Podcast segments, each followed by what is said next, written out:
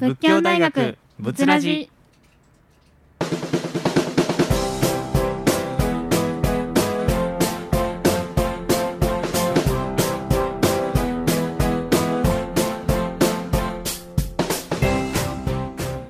さあ始まりました。仏ラジのお時間です。この番組では仏教大学の学生が京都市北区上京区を中心とした地域の情報をラジオミックス京都から各週でお送りしていきますまたこの番組は本日の夜11時からそして土曜日日曜日の夜11時から再放送されております。そちらもぜひお聞きください。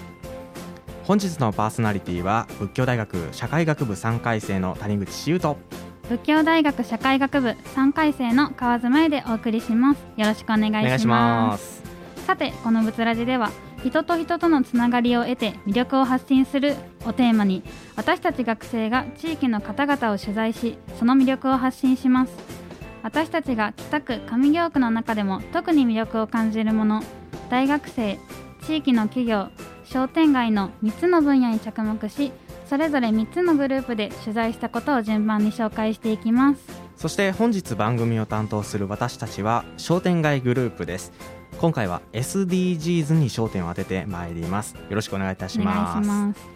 仏教大学仏ラジでは皆様からのメッセージ感想などをお待ちしております。ラジオミックス京都の公式ホームページにあるお問い合わせお問い合わせフォームからお送りください。さらに、ブツラジには公式ツイッターとインスタグラムもございます。ツイッターアカウントは、アットマーク、ブツアンダーバー、ラジオ、アットマーク、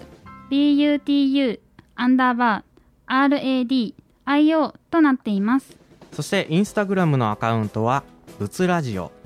BUTU RADIO です。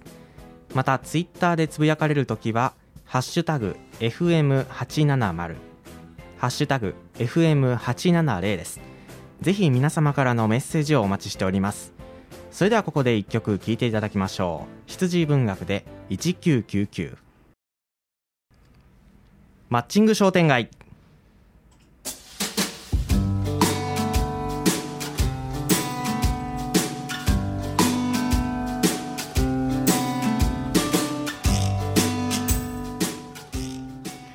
先ほど曲が途中から入ってしまいました。大変失礼いたしました。そしてこちらのコーナーではですね北区上京区にある商店街の特徴や魅力を私たち学生が発見しまして私たちの目線で商店街について考えいこうというものです。まあ、あの私の実家がですね商店街にあったんですけど、はい、近年そのお客さんがどんどん減ってきて、うんうん、で次々とこうお店を閉めていくようになった景色を見ましてまあ、これからの商店街っていうのがどうなっていくんかっていうふうに疑問を持ったんですよね。ですね。で商店街が元気で居続けるために商店街の皆さんがどのような取り組みをされているのかっていうものを紹介していくコーナーです。はい、人々の交流の場が商店街にとって一つの特徴であると私たち考えておりまして、さまざまな年代の方が集う商店街の、うん、その交流の中に私たち若者が入ることによって新たな発見ができるのではないかと考えています、ね、この放送を聞いてくださっている方に新たな情報を発信したい商店と新たなお客様をマッチングさせたいという願いもかけられております。今回は上京区にある出町商店街、はい、そして出町増形商店街に行ってきました。出町出町商店街は、福井県の小浜から続く鯖街道の終点として発達した歴史のある商店街です。京阪電車と叡山電車の出町柳駅から西へ徒歩3分の場所にありまして、はい、河原町今出川交差点を中心としてさまざまな商店があります。なるほど。私も何度かこう寄ったんですけど、やっぱり近くには同志社大学とかあと京都大学などの多くの学生がいらっしゃるんですよね。ね大学があるので少し路地に入ってしまうとそれだけで学生のマンションもいっぱいあるので、うんうん、なんていうかこう学生の街っていうイメージがありますね。そうですよね、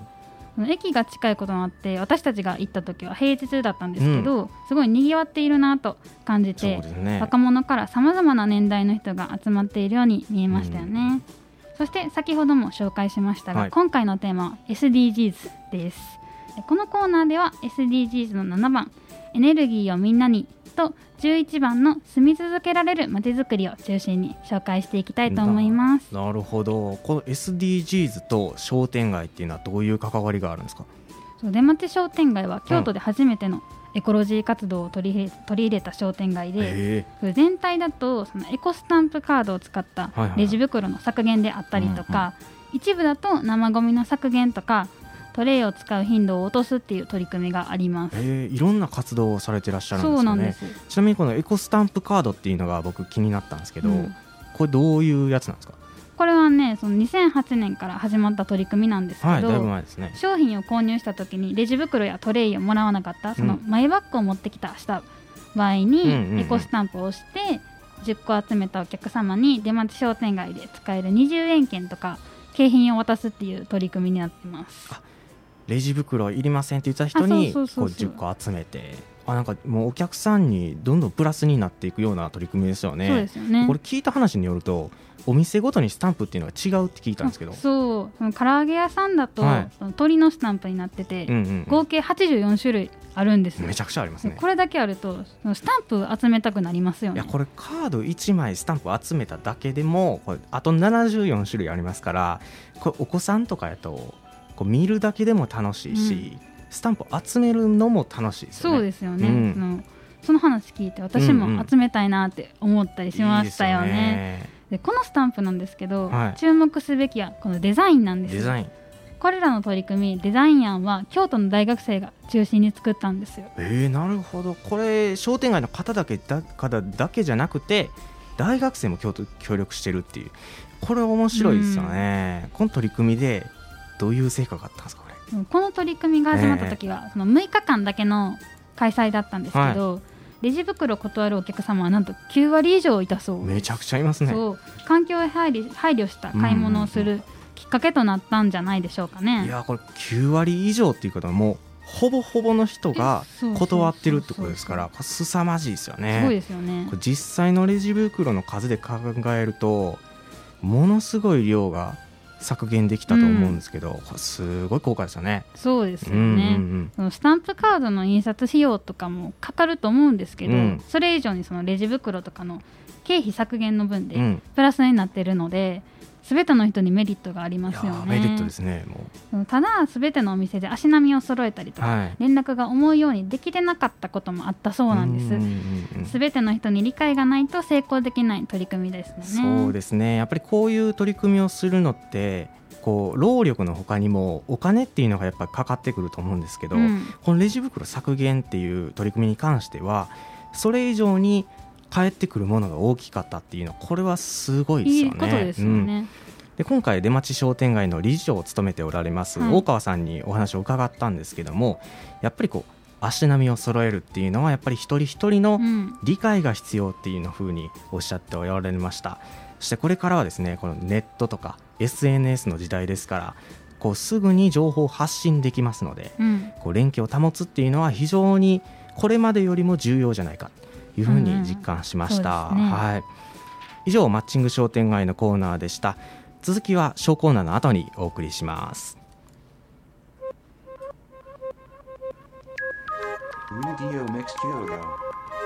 87.0仏教大学仏ラジこのお花知ってる？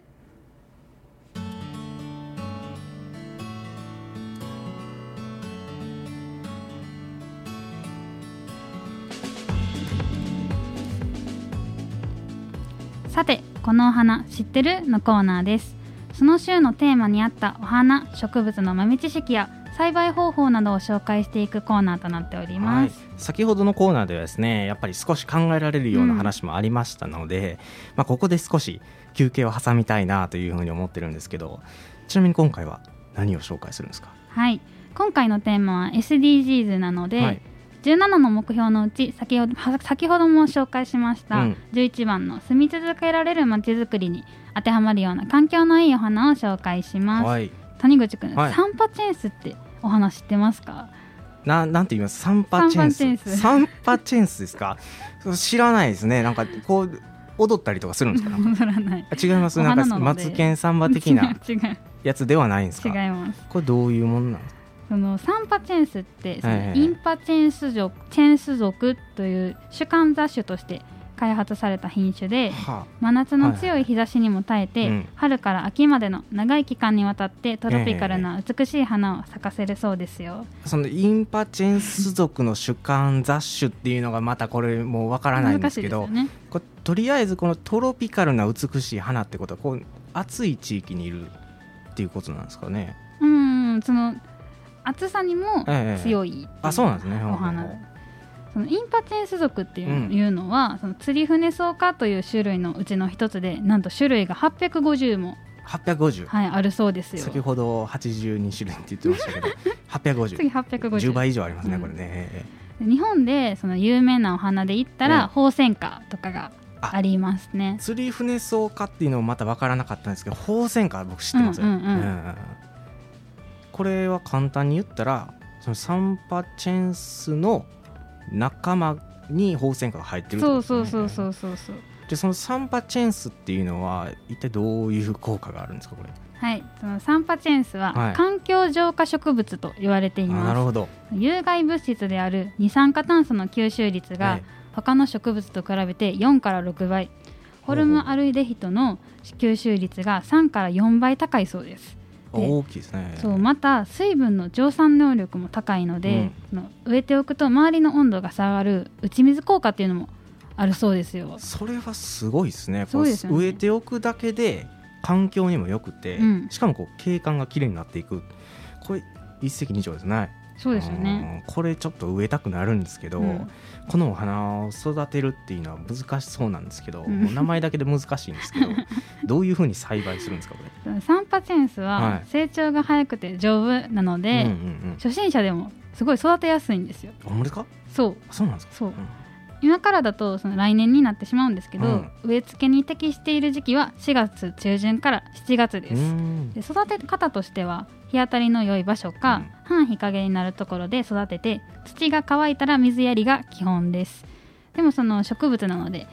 水のやりすぎには気をつけてください。なるほどこれ初心者でも育てやすいってことですか、うん、僕ちょっとあの朝顔ぐらいしか育てたことないんですけどちょっと来年でもねこう育ててみようかなっていうふうにちょっと思いましたね。はい。綺麗で癒されるし環境にも良いのでぜひ皆さんも育ててみてください、うん。はい、以上このお話知ってるのコーナーでした。それではここで一曲聴いていただきましょう。STU48 で花は誰のもの？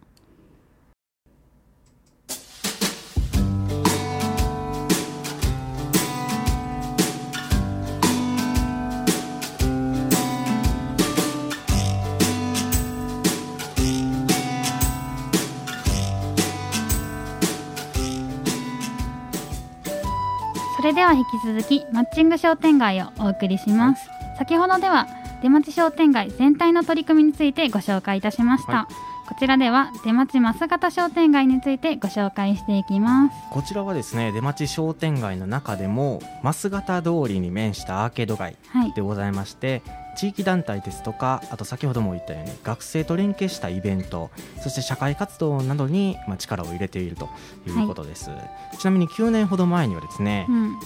アニメのですね「たまこマーケット」っていうアニメの舞台になったんですけど知ってます？このアニメ。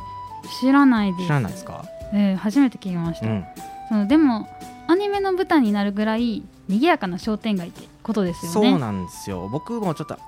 テレビアニメに関してはちょっと見てなくて、うん、映画の方は見させていただいたんですけどこれねものすごくこう華やかな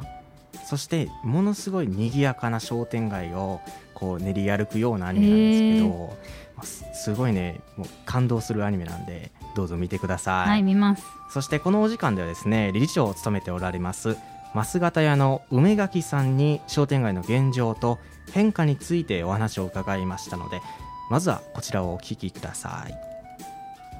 じゃあ今から質問させていただきます。まず一つ目に商店街の特色と魅力を教えてください、はい、この商店街の特色といいますと10時から6時までが一般の歩行者道路になってます、はい、それは安全性のためとパッと商店街東からの入り口が鴨川の河川敷の安全性な子供連れの一番いい場所になってます、それはお母さん方が自転車で来られておいて子供を預けたり遊んだりできる場所になってます。それが特色ですね。はい。ありがとうございます。で次2つ目にこの商店街ならではの取り組みを教えてください、えー、この商店街の取り組みとしましてゴミの分別を各店がしています。それとね石畳の掃除はね、月1回してるんです、うん、これはやっぱり美化することによって綺麗さを保ってかないいう清潔感ね、うんうんうん、一般的な商店街汚かったらあかんでしょ、うん、ここは下も綺麗やなというふうなあれを取り組んでます。はいありがとうございます。では3つ目で今と10年以上前での商店街の風景とか利用者の違いを教えてください。大体家族連れとかお年寄りの商店街が多かったですね。来る人が。まあまあスーパーもありましたけど大体今はもうちょっとガラッと変わって国際色が豊かになってまあ私ところは PayPay これはキャッシュレスの時代になってきました、うん、ということは各店各店が、えー、中国語並びに韓国語英語というようなメニューを出すようになりました。ありがとうございます。では最後に商店街のこれからについて教えてください。商店街のこれからはねやはりスマホとかそういうな時代になってましたし、うん、キャッシュそういうな LINE とか SNS そんな新しい取り組みをしていきたいと思います。これからは、はい、やっぱりその今の持っている携帯を重要視する時代でそのメディアで生きていかなあかんなと思います皆さんが、はい、それは各店の各店の地位を上げるために一人一人の LINE, LINE とかを交換したりしていってお客さんとの対話をしていかなあかんと思います。はい。ありがとうございましたさて理事長さんの梅垣さんにお話を伺いましたが、はい、QR コード決済をいち早く導入したっていうのは驚きましたね。びっくりしましたね。学生の中でも少なからず利用する人がいますし、うん、現金を持ってなくてもチャージすれば支払いできるのでそうやって気軽にお店を利用できるのがいいですよね。そうですよね。僕もこう QR コード決済っていうのを利用するんですけど、やっぱりこうなんていうんですか現金を持っている時ってあとこれぐらいのお金しかないとか思ってるんですけど QR コード決済やとあこれぐらいお金あるからまあいいかっていうふうに入ってしまう時もあるんですよね。で今回のこの増形屋さんではですね、うん、数十万円分の利用があったというお話があったのでものすごい需要があるんじゃないかと。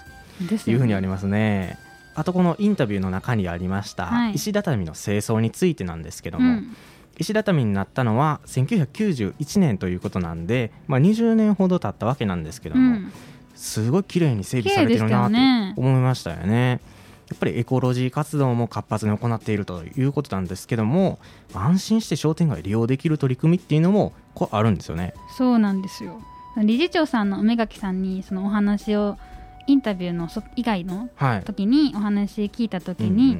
商店街に防犯カメラが設置されていて、うん、これ不法投棄などの防止に役立っているようです。でもそれだけではなくて、はいはいはい、防犯カメラが果たしている役割っていうのはすごい大きいですよね。やっぱりこう防犯カメラがあるだけでもこう治安維持っていう点ですごい安心できますよね、うんうん、やっぱり近くに学生さんの、まあ、マンションとかもありますから犯罪の抑止力にもなりますしなんといっても地域の人のために力が入ってるなというふうに感じますよね。はい。うんそしてですねこれらの取り組みっていうのは商店街とそして地域の方々が協力して行われているということなんですね。うん、その中でも商店街の独自性っていうのを打ち出した取り組みとしてですね、はい、商店街のブランド化っていうのがあるんですよね。そうなんですよ、うん農家と水産業者と連携して、うん、地域の特産品や工芸品が販売されるこだわりマルシェっていうのがあります。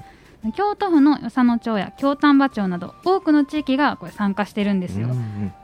やっぱりこうそういう地域に行かないと買えない商品であったりとか、うん、あと新鮮な野菜魚っていうのがこう自分の住む地元で買えるっていうのはやっぱり魅力的ですよね。商店街の人だからこそこうこだわりを持って目利きしてそして商品を販売してますので安心して買えるわけですよね、うんその食べ物ってすごい人の体に直接関わることなのでうんそでね、その地域の情報であったりとか特産品を発信できることもすごいメリットだと思います、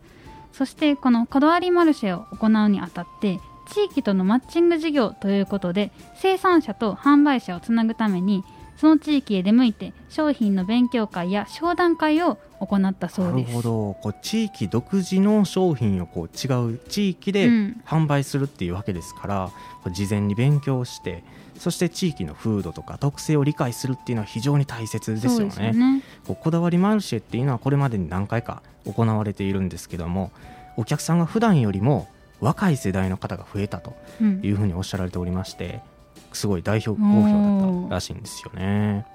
商店街だからこそ高品質の商品を求めるお客さんっていうのが多い中で、うん、清潔に安心して利用できるのがすごい評価されているように感じました。ね。ご協力いただいた出町商店街そして出町増形商店街の皆様ありがとうございました。以上マッチング商店街のコーナーでした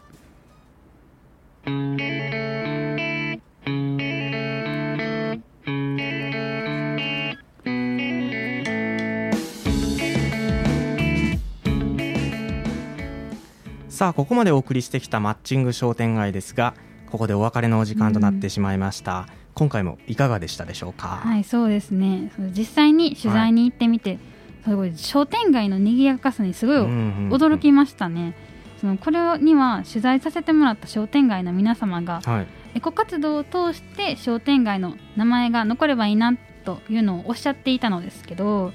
そういうような思いがそこにつながっているんだなと感じましたね。谷口君はいかがでしたか？いや僕もやはりこのエコ活動っていうのがこうすごいなと思いまして、うん、先ほどのこだわりマルシェっていうのも利用したいなというふうに思いました、うん、そして次回はですね来年の1月20日で企業グループの放送となります、はい、こちらはどういう番組なんでしょうか？企業グループは企業に行こうというコーナーで今回は北区にあります、はい、松田製本所にお話を伺いました、うんうん。ぜひお聞きください。いや次回もどのようなお話が聞けるのか楽しみでございます。そして本日の再放送は夜の11時からとなっております。そして土曜日日曜日の夜11時からも再放送しておりますので合わせてお聞きください。はい。また番組終了後にはラジオミックス京都のブツラジの番組ページにポッドキャストがアップされます。番組のバックナンバーも聞いていただくことができますので合わせてお楽しみください。そしてこのラジオ番組は仏教大学紫のキャンパスの1号館食堂でも放送しております。学食で聞いている学生はぜひラジオの本放送を聞いてください。そしてぜひ感想やメッセージをツイッターそしてインスタグラムでもお待ちしております、はい、今日も最後までお付き合いいただきありがとうございました。仏教大学仏ラジお相手は河津真由と谷口志優でした。最後にこの曲をお届けしますアリアナ・グランデでラストクリスマス。